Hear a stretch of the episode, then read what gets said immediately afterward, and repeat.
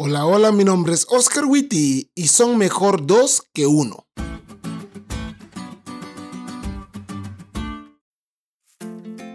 Feliz semana amigos. Este sábado fue un sábado lleno de trabajo, pero muy bien aprovechado. Disfrutamos la forma en la que Jesús nos trató hoy y lo que nos dijo. Y espero que vos también hayas disfrutado tu tiempo con Dios. Les comparto el versículo para memorizar de esta semana. Entonces dijo a sus discípulos, A la verdad la mies es mucha, mas los obreros pocos. Rogad pues al Señor de la mies que envíe obreros a su mies. Mateo 9, 37 y 38. Este versículo nos desafía. Ahora que comenzamos los nombramientos en varias iglesias de México y seguramente en tu país también, sea donde sea que nos oigas, muchas personas fueron llamados a servir a raíz de esta contingencia sanitaria personas que quizás no habían sido llamados antes a servir. Y sé también que muchos creen que es un error que ustedes hayan sido llamados. Pero déjame decirte que puede ser la respuesta a una oración ya sea del pastor, los líderes o esos hermanos piadosos, pidiendo al Señor de la mies que envíe obreros a su mies. Medita en eso esta semana. Estoy seguro que hemos escuchado muchas historias de personas que no podían comenzar una dieta o la comenzaban un par de semanas y volvían a las abritas, churros o chuchulucos, como sea que les digan en tu país, más salvajemente que leona persiguiendo a su presa. También hemos oído otras historias de conocidos que han intentado hacer ejercicio y nada que les funciona.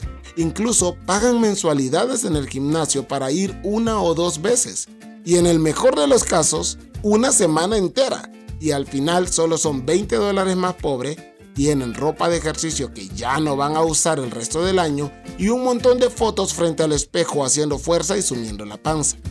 Y no, no estuve stalkeándote en redes sociales. Bueno, algunos de ustedes sí, y me reí bastante. Nah, no es cierto. Sí es. Pero aunque estas historias no solo las hayas oído de tus amigos, sino también las viviste vos, lo cierto es que es más fácil cuando esta dieta o esa resolución de hacer ejercicio la comienzas o la tomas con otras personas que quieren hacer lo mismo que vos, porque unos a otros se animan. Sin embargo, en los asuntos espirituales es exactamente igual. Trabajamos mejor si otros trabajan con nosotros, porque somos seres sociales. Por eso a Dios se le ocurrió un método imperdible para fortalecer nuestra fe, aumentar nuestro conocimiento de su palabra profundizar nuestra vida de oración y capacitarnos para dar testimonio, los grupos pequeños. Sí, todas estas cosas podrías obtenerlas vos solo con Dios, pero definitivamente, cuando nos unimos a otros que también buscan a Dios en un grupo pequeño, podemos obtenerlas más fácilmente.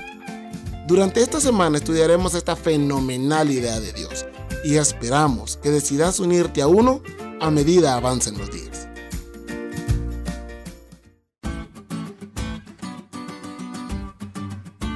¿Te diste cuenta lo cool que estuvo la lección? No te olvides de leerla y compartir este podcast con todos tus amigos. Es todo por hoy, pero mañana tendremos otra oportunidad de estudiar juntos.